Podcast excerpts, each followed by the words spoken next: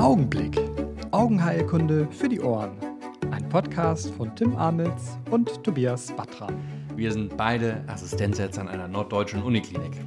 Heute geht es um das schwerste Thema der Welt, Hornhautdystrophien. Und zum Abschluss gibt es auch wieder vier flotte Fragen. Es gibt etwas, das macht mich immer wieder fertig.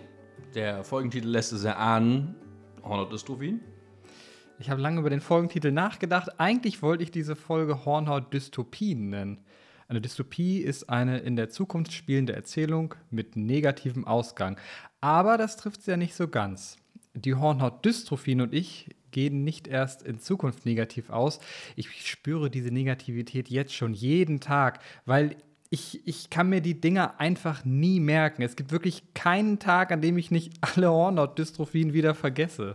Ich kenne das und dann nimmt man das Buch zur Hand und ehe man bei Thiel Binke angekommen ist, hat man selbst die Reisbückler schon wieder vergessen. Aber wie können wir denn aus den Hornhaut-Dystopien Utopien machen? Ich glaube, da hilft nur die höchste Eskalationsstufe der Merkhilfen. Hast du zufällig Sherlock Holmes geguckt? Du redest vom Gedächtnispalast. Gedächtnispalast, genau. In die Richtung geht's. Genauer gesagt geht es um die sogenannte Loki-Methode oder Lozi-Methode. Ja, kann ich jetzt nicht so richtig, ähm, aber man muss irgendwie sich Sachen merken, indem man einen virtuellen Platz den zuweist, einen Weg, einen Raum, sowas, ne? Ja, ganz genau. Also man hat einen virtuellen Raum und oder einen Weg, den geht man ab und überall auf diesem Weg legt man dann irgendwelche Fakten ab und so kann man sich das leichter merken, weil man diesen, diese Route dann gedanklich später nochmal ab, abgehen kann. Das klingt etwas merkwürdig, aber ich bin mir sicher, wenn man sich darauf einlässt, dann läuft das in Zukunft wie Epiphora. Bevor wir starten, was bedeutet eigentlich der Begriff Dystrophie? Und was ist besonders an diesen Hornhautdystrophien? Genau, Dystrophie heißt, wenn man es jetzt einfach übersetzen würde, Dys und Trophie, also ein Fehl- oder schlecht Wachstum, Trophie. Und Hornhautdystrophien beschreiben so eine Gruppen von Krankheiten, die angeboren sind und damit eigentlich bilateral auftreten und ganz klassisch kann man sie jetzt ordnen nach einer bestimmten Hornhautschicht. Das ist so die neueste Art und Weise, wie man die ja gruppiert. So werden die dann unterteilt in epithelial, subepithelial, also Baumembran dann auch. Ansonsten stromale Dystrophien, reinstromale oder Endotheldystophien. Auch diese anatomischen Grenzen sind nicht ganz in Stein gemeißelt und im Laufe der Zeit können auch Dinge, die primär in einer Schicht auftreten, auch Trübungen in einer anderen Schicht machen und interessant ist, ist, dass oft auch gleiche Gene betroffen sind, ähm, was halt auch eine andere Art ist, das genau. Ganze zu kopieren. Manche von diesen Dystrophien haben noch schöne Eigennamen. Ähm, manche sind so beschrieben, wie sie aussehen. Ähm, Beispiel ist natürlich die gittrige Dystrophie. Und es gibt da viele Klassifikationen. Wir haben uns dann so ein bisschen an der, oder primär an der IC3D-Klassifikation, die letzte Version davon, die zweite ist aus 2015 orientiert. Wofür steht IC3D? Das ist ähm, I und dann kommen nämlich drei Cs. Das ist International Committee for the Classification of Corneal Diseases. Das sind die drei Cs. Und dann ähm, Dystrophien. Und wie gesagt, 2015, das war die zweite aktualisierte Version. Neuer wird es aktuell noch nicht. Hornhautdystrophien schreiten langsam voran. Eigentlich heißt es, dass die Hornhautdystrophien alle vererbt sind, aber diese Annahme wurde in den letzten Jahren etwas aufgeweicht. Bei der Map-Dot-Fingerprint-Dystrophie zum Beispiel hat man nachgeschaut und bei den meisten gar keine Vererbung gefunden, sondern viel häufiger Trauma in der Vergangenheit. Oder man geht von degenerativen Prozessen aus. Wir machen jetzt erst einen Durchlauf durch unseren Merkhilfe-Gedächtnispalastweg, bei dem wir diesen Weg ohne Erläuterung abwandern. Und im zweiten Schritt danach gehen wir den gedachten Weg nochmal ab und dabei will ich die einzelnen Features, die Assoziationen, die dazu aufkommen sollen, noch erwähnen. Bist du bereit? Ja, leg mal los. Ja, dann geht's los. Stellt euch also vor, ihr macht eine lange Bergwanderung und seid oben am Gipfel, am Epithel sozusagen, gerade angekommen, da stehen dort zwei weitere Wanderer. Die eine von beiden starrt ratlos auf eine große Wanderkarte, die dort am Wegesrand steht. Die Karte ist überdacht und mit Folie einfoliert. Und auf der Karte sieht man ganz viele Fingerabdrücke von Wanderern vor ihr, die genauso ratlos wie sie auf dieser Karte rumgedrückt haben. Und ihr Partner steht neben ihr. Der hat einen kleinen Tick Und zwar muss er immer alles vermessen.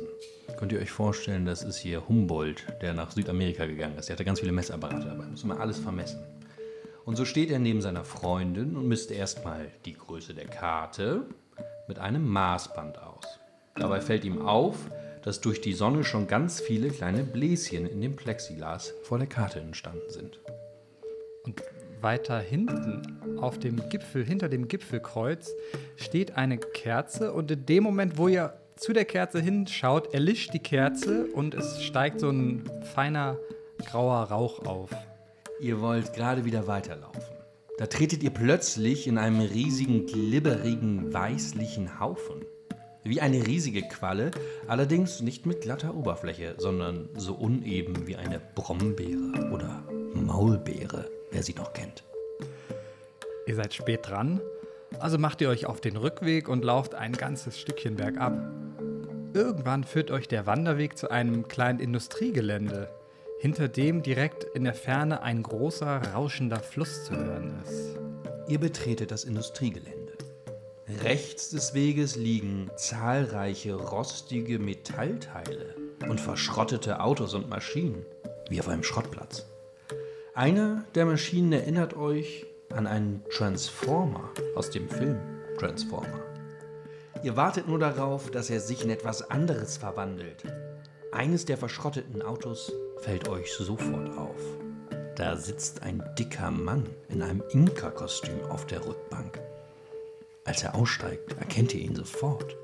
Es ist Kommissar Thiel aus dem Münsteraner Tatort. Auf der linken Seite des Weges liegen keine rostigen Metallteile.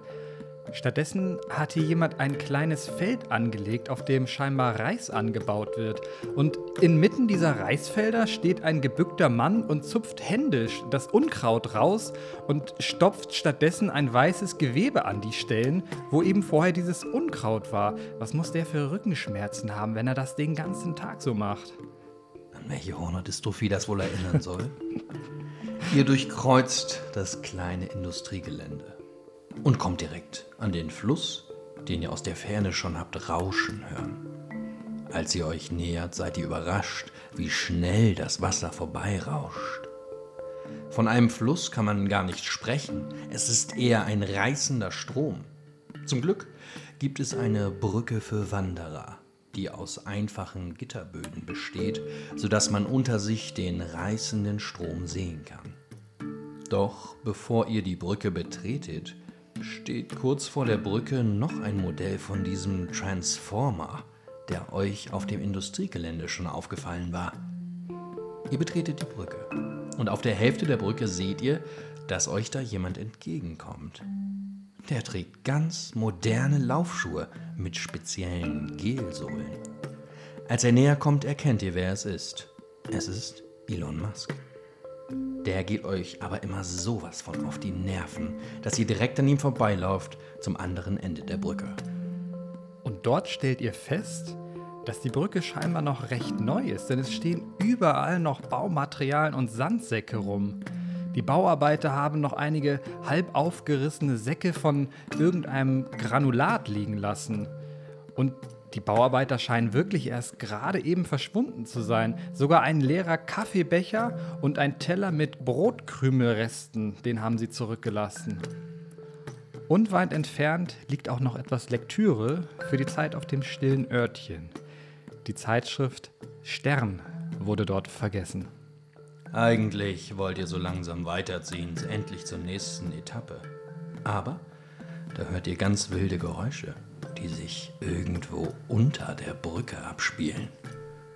Also klettert ihr die Böschung hinab und seht unter der Brücke unzählige kleine Affen, die Fuß durcheinander flitzen und lauter, laute Laute von sich geben. Das sind nicht irgendwelche Affen, das sind Makaken. Und inmitten dieser wilden Primatenbande sitzt ein fettleibiger Sumo-Ringer mit einem gelben Band um den Bauch. Das ist notwendig, um den dicken Bauch irgendwie im Zaum zu halten.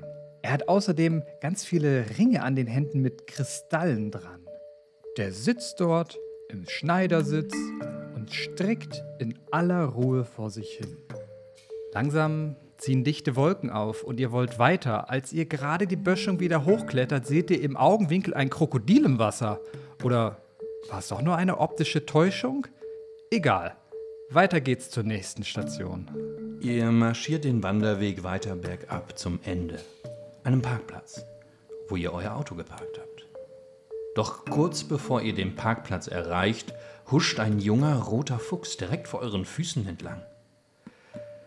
Ihr erreicht das Ende der Wanderung. Ihr seid zurück am Parkplatz. Da steht euer geliebtes Auto. Ein grüner Pickup-Truck. Das ist ein praktisches Auto, weil man die Ladefläche für die verschiedensten Dinge benutzen kann. Aktuell steht dort allerdings nur eine Kiste Portwein. Und zu guter Letzt habt ihr etwas Probleme, den Parkplatz wieder zu verlassen. Denn zwischenzeitlich hat sich eine kleine Baugrube aufgetan. Die Bauarbeiter flitzen eifrig umher, denn irgendjemand hat versehentlich eine unterirdische Leitung angebohrt. Oh je, nun sprüht eine weißliche Flüssigkeit in hohem Bogen aus dem Rohr und eure ganze Windschutzscheibe wird eingesaut, sodass ihr wie durch Milchglas schaut. Euch bleibt nichts anderes übrig, als abzuwarten und zuzusehen, wie eure Windschutzscheibe immer dicker und dicker wird. Ach, das ist das Grundgerüst. Das kann man sich ja leicht merken. Viele schöne, starke Bilder. Aber jetzt wollen wir die Geschichte noch einmal durchgehen, damit es auch, wenn man sich das merken kann, wie man einmal läuft, vielleicht auch was bringt. Genau, also jetzt wird die Geschichte mit den Dystrophien verknüpft. Zu Beginn, ihr stellt euch vor, ihr seid auf einer langen Bergwanderung und seid oben am Gipfel, am Epithel sozusagen angekommen. Es geht also erstmal um epitheliale und subepitheliale Dystrophien. Dort oben standen zwei junge Wanderer. Die eine von beiden starrt ratlos auf die große Wanderkarte, die dort steht. Und auf der Wanderkarte sind ganz viele Fingerabdrücke von den Wanderern vor ihr, die genauso desorientiert waren. Das ist die Assoziation zur Map-Fingerprint-Dystrophie, auch genannt oder eigentlich genannt epitheliale Basalmembran-Dystrophie. Genau, und neben ihr steht Alexander von Humboldt oder ihr Partner. und der hat einen kleinen Tick, wie er auch in Wirklichkeit hatte, und er hat immer alles vermessen. Und so steht er neben seiner Freundin und misst erstmal die Größe der Karte mit einem Maßband aus. Und das ist die zweite epitheliale Hornhautdystrophie. Mapdot Fingerprint könnt ihr euch alle merken. Aber wie wäre es denn, wenn ihr euch auch den Meesmann merkt? Die Meesmann-Hornhautdystrophie. Was ist diesem aufmerksamen Beobachter aufgefallen? Viele Pünktchen überall auf der Karte, gleichmäßig verteilt durch das Sonnenlicht. Und zwar ist das auch, was wir bei der epithelialen Dystrophie Meesmann sehen. Typischer Befund, viele kleine runde Mikrozysten auf der ganzen Hornhaut. Weit hinter dem Gipfelkreuz, erinnert euch, steht die Kerze, die genau in dem Moment, wo ihr da hinschaut, erlischt und es ein grauer Rauch aufsteigt. Das ist die Assoziation zur lisch-epithelialen Hornhautdystrophie. Da sieht man zahlreiche winzige Zysten, die sich, wenn ich mir die Bilder anschaue, so zusammenballen, dass die Struktur eine Form annimmt, die mich an eine erloschene Kerze erinnert hat. Ich mag Schaut deine Assoziation sehr, sehr gerne, aber es gibt noch eine von einem hocharroganten Typen vom Stein Eye Institut aus Kalifornien. Das ist, dass die sich so ein bisschen gruppieren wie der Nike Swish. Lish, Lish with the Switch. Ja. Also der, dieses Zeichen von Nike, ähm, so ein bisschen kommt es auch manchmal von oben dann immer und ist auch so gruppiert. Das ist eine andere Sache, die auch gut funktioniert, um die Leute noch zu verwirren. Lish with the Swish. Ja, sehr schöne Assoziation. Aber also eine Kerze, die erlischt und ja. der, die, der erlischende Rauch wie ein ja. Nike Swoosh. Wie ein Nike Swoosh, genau. Ähm, warum der so arrogant ist, in dem Vortrag hat er mal gesagt, er weiß nicht mehr, mehr wie eine Geschirrspülmaschine aussieht. Dafür hat er, dafür hat er Leute. Das war nicht nur doch. Das, war so, das, das habe ich mir fast mehr gemerkt und, ähm, als die anderen Sachen. Aber auch viele gute Dinge bei Hornodystrophin hat er gesagt, der forscht da nur dran, sonst wirkt er ganz sympathisch. Aber ihr wolltet gerade weiterlaufen. Da tretet ihr plötzlich in diesen riesigen weißen Haufen. Glibberig. Der glibberige weiße Haufen, der da liegt. Mit eurem schönen Nike-Schuh. Mit eurem schönen Nike-Schuh tretet mhm. ihr einfach rein in die matschige Brombeere, Maulbeere. Das ist natürlich die gelatinöse, tropfenförmige Hornhautdystrophie, die halt wirklich so maulbeerartig auftritt. Und da hat selbst besagter Mann, dessen Namen ich vergessen habe, auch wieder eine schöne Geschichte. Da hat er nämlich erzählt, warum er Selbsthilfegruppen hasst. Normalerweise ist das so, dass die Leute schon noch einen Visus, einen funktionellen Restvisus behalten. Aber das wird ähm, wohl teilweise auch rezessiv vererbt. Hm, müssen wir nochmal nachgucken, dass du mich korrigierst, wenn das nicht so ist. Aber dann haben halt in der Selbsthilfegruppe Leute zusammengefunden und dann war das diese Kumquat-Dystrophie, so heißt sie dann, wenn zwei zusammenkommen, äh, zwei rezessive ähm, und halt das Kind das beides kriegt. Das ganze Auge war einfach nur eine Maulbeere, die Hornhaut vorne. Oh nein. Ähm, ansonsten ist das immer begrenzter und, und ein bisschen kleiner. Da habe ich noch gar nicht dran gedacht, dass sowas ja auch Nee, passieren kann Selbsthilfegruppe getroffen und, und lieben gelernt. Das war dann Ja. Für die Hornhaut nicht gut. Wir sind immer noch bei den epithelial- und subepithelialen Hornhautdystrophien, aber jetzt gehen wir zur nächsten Gruppe. Ihr seid spät dran, also macht ihr euch auf den Rückweg und lauft ein ganzes Stückchen bergab. Irgendwann führt euch der Wanderweg zu einem kleinen Industriegelände, hinter dem ihr in der Ferne einen großen rauschenden Fluss hört. Das ist die nächste Gruppe der Hornhautdystrophien, und zwar die epithelial-stromalen Hornhautdystrophien. Stromal, Strom ist die Assoziation zu dem Fluss. In der Ferne hört man schon den rauschenden Fluss wie einen reißenden Strom.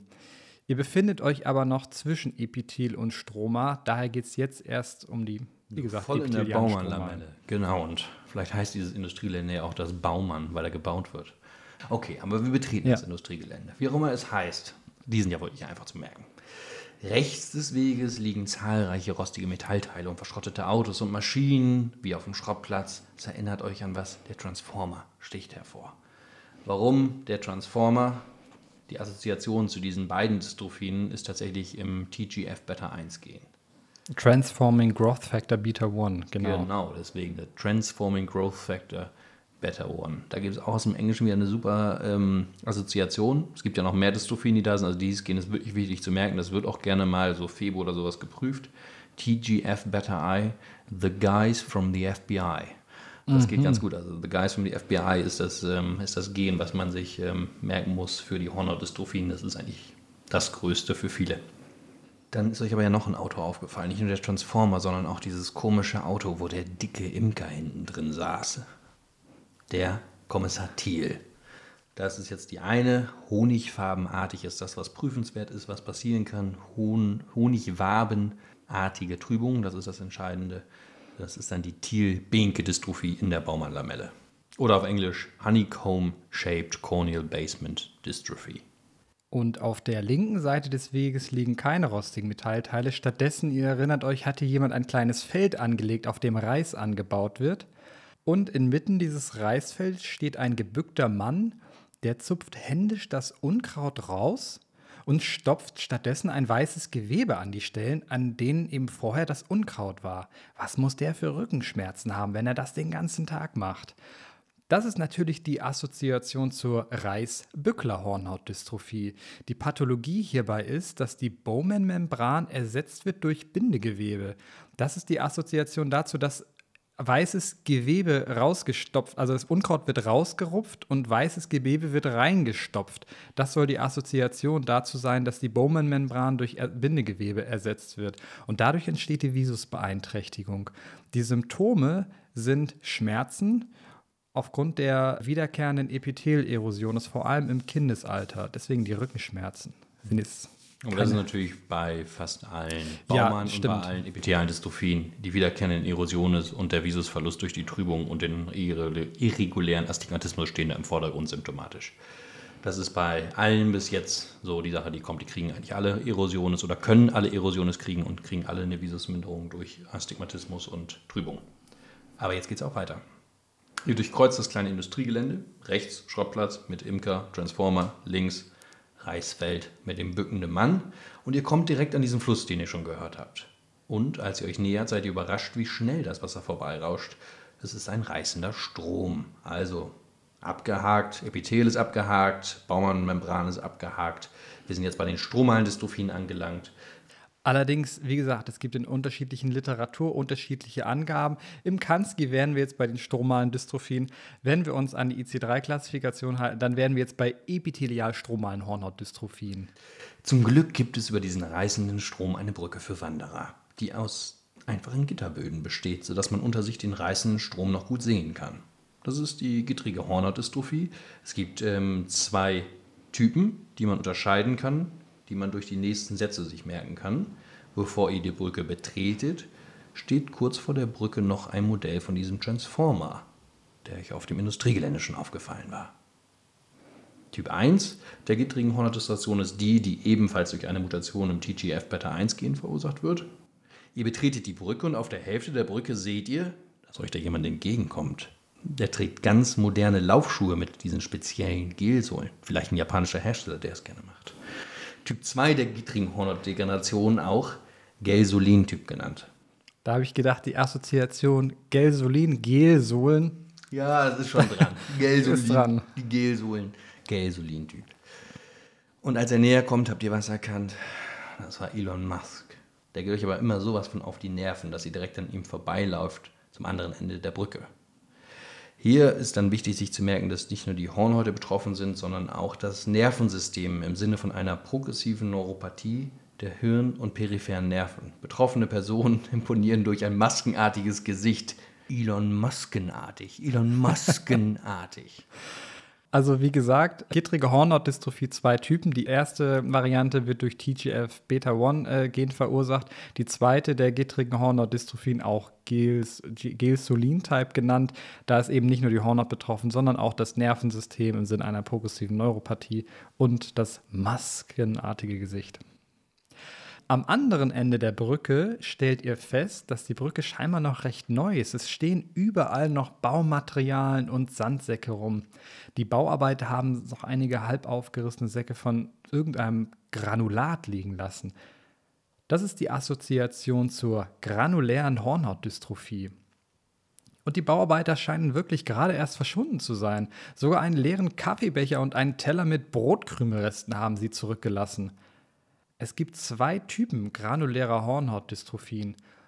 Typ 1 wird morphologisch beschrieben wie Brotkrümel oder auch wie Schneegestöber.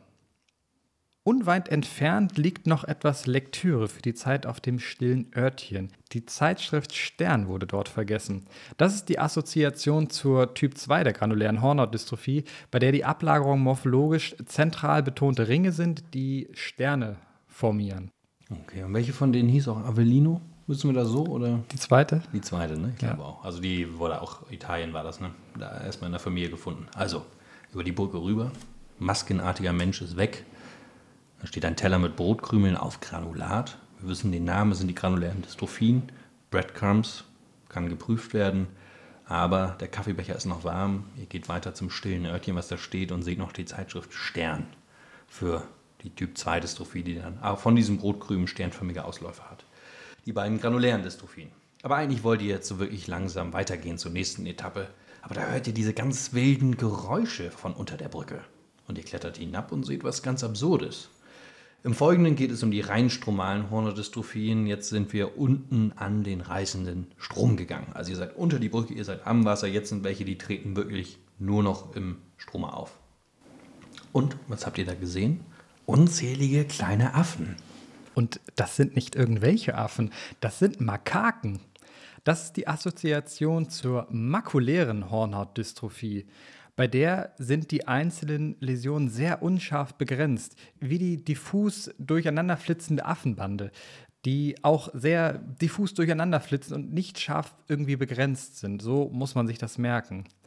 Besonders in der Differenzierung zur granulären. Ne? Genau, Das bei der, der große Unterschied. Das ist ganz wichtig. so habe ich es gedacht. Und inmitten dieser wilden Primatenbande sitzt ein fettleibiger Sumo-Ringer mit einem gelben Band um den Bauch. Das ist notwendig, um den dicken Bauch irgendwie im Zaum zu halten. Außerdem hatte er ganz viele Ringe mit Kristallen an den Fingern. Er sitzt dort im Schneidersitz und strickt in aller Ruhe vor sich hin. Das soll die Assoziation zur Schneider-Hornhautdystrophie sein. Dabei liegt eine Fettstoffwechselstörung vor, begleitet auch von systemischer Dyslipidämie. Daher der dicke Sumo-Ringer im Schneidersitz. Die Schneider-Hornhaut-Dystrophie tritt immer mit einem Arkus auf, also diesem gelblich-weißlichen peripheren Ring in der Hornhaut. Deshalb trägt unser Sumo-Ringer ein gelbes Band um den Bauch. Und die Kristalle an seinen Ringen sollen die Hornhautkristalle darstellen. In 50% der Fälle kommt es zur Ansammlung von zentral gelegenen Kristallen in der Hornhaut. Also da sitzt ein dicker Sumo-Ringer unter der Brücke mit so einem Band um Bauch für den Arkus und seiner Fettstoffwechselstörung. Langsam ziehen dichte Wolken auf. Ihr wollt weiter Und als ihr gerade die Böschung wieder hochklettert, seht ihr im Augenwinkel ein Krokodil im Wasser. Oder war es doch nur eine optische Täuschung? Das ist die Assoziation zur zentral wolkenförmigen Hornhautdystrophie François, die klinisch identisch zur Krokodil Chagrin ist. Allerdings tritt diese, ähm, diese zentral wolkenförmige Hornhautdystrophie eben zentral auf und deswegen ist man sich nicht sicher, ob es vielleicht eine Erkrankung ist, die halt dann das Zentrum auch betrifft. Genau, Krokodil Chagrin ist ja klassisch peripher, diese abgegrenzten, wirklich was wie ein Wolkenhimmel aussieht, förmigen Trübungen, tiefstromal. Aber ihr marschiert den Wanderweg weiter bergab, zum Ende. Das Ende, das Endothel, der Parkplatz, wo ihr euer Auto geparkt habt. Kurz bevor ihr den Parkplatz erreicht, ist immer noch was passiert. Im letzten Schritt huscht auf einmal dieser kleine rote Fuchs an euch vorbei. Die häufigste Dystrophie, die wir alle so richtig treffen und behandeln können, die Fuchsendotheldystrophie, die ihr alle kennt. Dann erreicht ihr das Ende der Wanderung und ihr seid zurück am Parkplatz. Da steht euer geliebtes Auto. Ein grüner Pickup-Truck. Das ist ein praktisches Auto, weil man die Ladefläche für die verschiedensten Dinge benutzen kann. Aktuell steht dort allerdings nur eine Kiste Portwein. Jetzt wird es ein bisschen komplex. Das ist die Assoziation zur posterioren polymorphen Hornerdystrophie. Polymorph, so ein Pickup, den kann man für alles nutzen. Mein Gastvater in den USA hatte sogar ein Verdeck drüber, dass wir da hinten drin leben konnten quasi. Also ich hatte schon eine Gastfamilie mit Haus und so, aber man konnte dann da so ein Verdeck drauf machen. Quasi, ich wollte gerade sagen. Und konnte man da was reinschieben und für, wenn man an den See gefahren ist, da auch mal eine Nacht drin pennen. Polymorph. Grünes Auto, ja. grüner Pickup. Schick. Aber auch, weil es da die Assoziation gibt zum grünen Star. Und hinten steht bei euch Portwein drauf, natürlich eine ganze Kiste, ähm, weil es gibt noch Assoziationen zum Alport-Syndrom, der Port. Und zu guter Letzt habt ihr etwas Probleme, den Parkplatz wieder zu verlassen, weil sich zwischendurch eine kleine Baugrube aufgetan hat. Die Bauarbeiter flitzen eifrig umher. Irgendjemand hat versehentlich eine unterirdische Leitung angebohrt. Oh je, nun sprüht eine weißliche Flüssigkeit in hohem Bogen aus dem Rohr und eure ganze Windschutzscheibe wird eingesaut, sodass ihr wie durch Milchglas schaut. Euch bleibt also nichts anderes übrig, als abzuwarten und zuzusehen, wie eure Windschutzscheibe immer dicker und dicker wird. Leitung angebohrt. Es geht also hier um die angeborene hereditäre Endotheldystrophie. Hierbei kommt es zu Trübungen im Endothelbereich, die Windschutzscheibe, die immer dreckiger wird und auch immer dicker wird denn es kommt zu einer Verdickung der Hornhaut bis zu zwei bis dreimal so dick ist möglich. Okay, aber äh, schöne Geschichte. Jetzt gucken wir, ob es auch funktioniert hat. Also, ich stehe oben auf dem Gipfel auf einem Berg.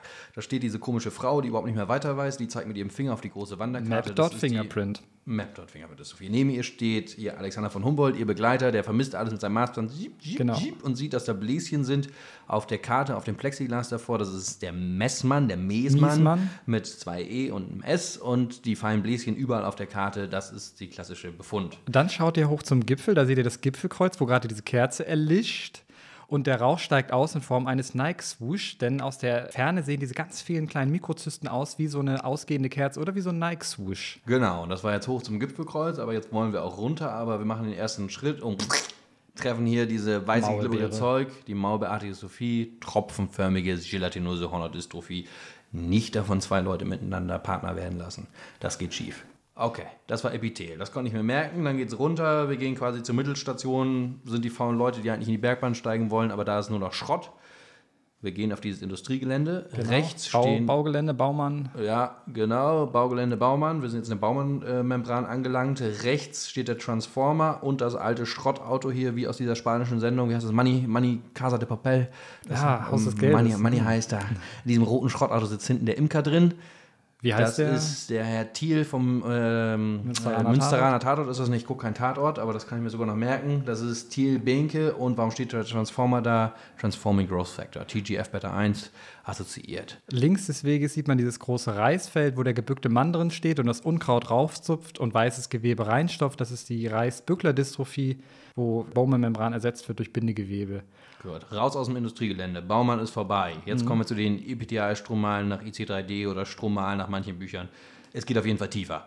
Wohin tiefer? Zu dem Strom, den man schon gehört hat. Zu dem reißenden Strom und dann gehen wir drüber und als erstes sehen wir, dass dann nur so diese Gitterplatten drüber gelegt Genau, sind. das ist eine, Brücke so eine gittrige Bücke. So Brücke. richtig, wo meine Tochter Panik kriegen würde, wenn man das Wasser sehen kann und alles. geht man drüber, gittrige Dystrophie. Und da gab es zwei Typen. Genau. Und zwar die ähm, erste Typen, PGF Beta 1 wieder, da ist der genau, Transformer. der Transformer steht vor der Brücke. Genau, der Transformer steht da vor der Brücke. Kann er jetzt umgebaut sein, dass das Bumblebee ist, der steht und so winkt? Hallo, genau. Jetzt ist er, Jetzt ist er umgebaut, Jetzt, er sagt er, ich war doch einer, das ist doch recht. Das Ja. ist gut. Da steht er und winkt dir zu. Das ist die erste. Und die zweite war hier mit maskenartige Gesicht assoziiert, mit Isaacs ähm, japanischen Gelschuhen, äh, die er anhat und da so sportlich vorbeidüst. Ähm, das ist dann die Typ 2, die Gelsolin, die Gelsohle, die Gelsolin-Typ. Und auf der anderen Seite der Brücke angekommen, dann liegen da noch überall diese halb aufgerissenen Säcke voller Granulat rum, als Assoziation zur granulären Hornhautdystrophie. Und ähm, auf einem dieser Säcke steht auch noch ein leerer Kaffeebecher, direkt daneben so ein Teller mit Brotkrümelresten. Es gibt ja zwei Formen von dieser granulären Hornhautdystrophie. Die erste wird morphologisch auch geschrieben wie Brotkrümel, Breadcrumbs. Und ähm, unweit entfernt davon liegt die Zeitschrift Stern für die Zeit auf dem stillen Örtchen. Das ist die Assoziation zur Typ 2 der granulären Hornhautdystrophie, bei der die Ablagerungen morphologisch so sternförmig äh, aussehen. Auch Avellino-Typ genannt. Stern, Brotkrümelteller auf dem Granulatsack. Das sind die nächsten beiden. Danach sind wir fertig oben, weil wir hören Geschrei und gehen runter unter die Brücke und da Haufen, rennen ein Haufen Makaken rum, die makuläre Dystrophie. Ganz unscharf abgegrenzt, dazwischen drin, zwischen denen das Gefühl, dass da alles voll mit Trübung ist. Die makuläre Dystrophie. Und wer sitzt in der Mitte davon? Der fette Sumo-Ringer mit seinem Band um Bauch und ganz vielen Ringen mit Kristallen an den Händen. Das ist die Schneider-Hornhaut-Dystrophie, bei der eine systemische Dyslipidämie vorkommt, also eine Fettstoffwechselstörung. Der weißliche, gelbliche Ring in der peripheren Hornhaut, dieser Arcus, der muss immer dazugehören. Es gibt in bis zu 50 Prozent der Fälle auch so Kristalleinlagerung in der Hornhaut. Deswegen die Kristalle an den Fingern, der dicke Gürtel, also das Band um den Bauch äh, wegen dieses Arcus lipoides und Schneider, weil Schneider Hornhautdystrophie. Gut, dann die haben wir. Und dann, bevor man hochgeht, sieht man noch einmal, dass sich der Himmel langsam bezieht. Und dann ähm, sieht man im Augenwinkel ein Krokodil im Wasser, ist sich aber nicht ganz sicher. Das ist die Assoziation zur zentral wolkenförmigen Hornhautdystrophie François, die eigentlich nur eine Variante der Krokodil Chagrin ist. Und zumindest gleich aussieht, aber halt eben peripher ist oder halt eben zentral. Die Wolken ziehen auf und ihr wollt natürlich los. Bei Regen ist immer doof bei einer Wanderung. Und das Krokodil von der Seite. Jetzt kommt mein Teil, man geht zum Parkplatz, ist er wieder da und während man den Fass betritt, huscht der Fuchs an einem vorbei. Da braucht ihr alle keine Merkhilfe, die vergesst ihr nicht, die Fuchsendothel-Dystrophie. Da ist noch ein kleiner schottriger Weg, der Gutata-Weg, wo noch äh, kleine Löcher drin sind. Den brauchen wir noch. Aber das braucht ihr keine Merkhilfe, das kennt ihr alle. Dann kommt ihr zu eurem Auto, diesen unglaublich praktischen polymorphen grünen Pickup-Truck. Das ist dann die posteriore polymorphe Hornhautdystrophie, Assoziation zum grünen Star. Portwein steht hinten drin, weil es heute Abend ein schöner Abend wird und weil es Assoziation zum Alport-Syndrom gibt. Und am Ende kommt ihr dann nicht vom Parkplatz weg, weil da Bauarbeiter sind, die in einer Baugrube eine unterirdische Leitung angebohrt haben. Angeborene Hornhautdystrophie, aus der so eine milchige Flüssigkeit rauskommt.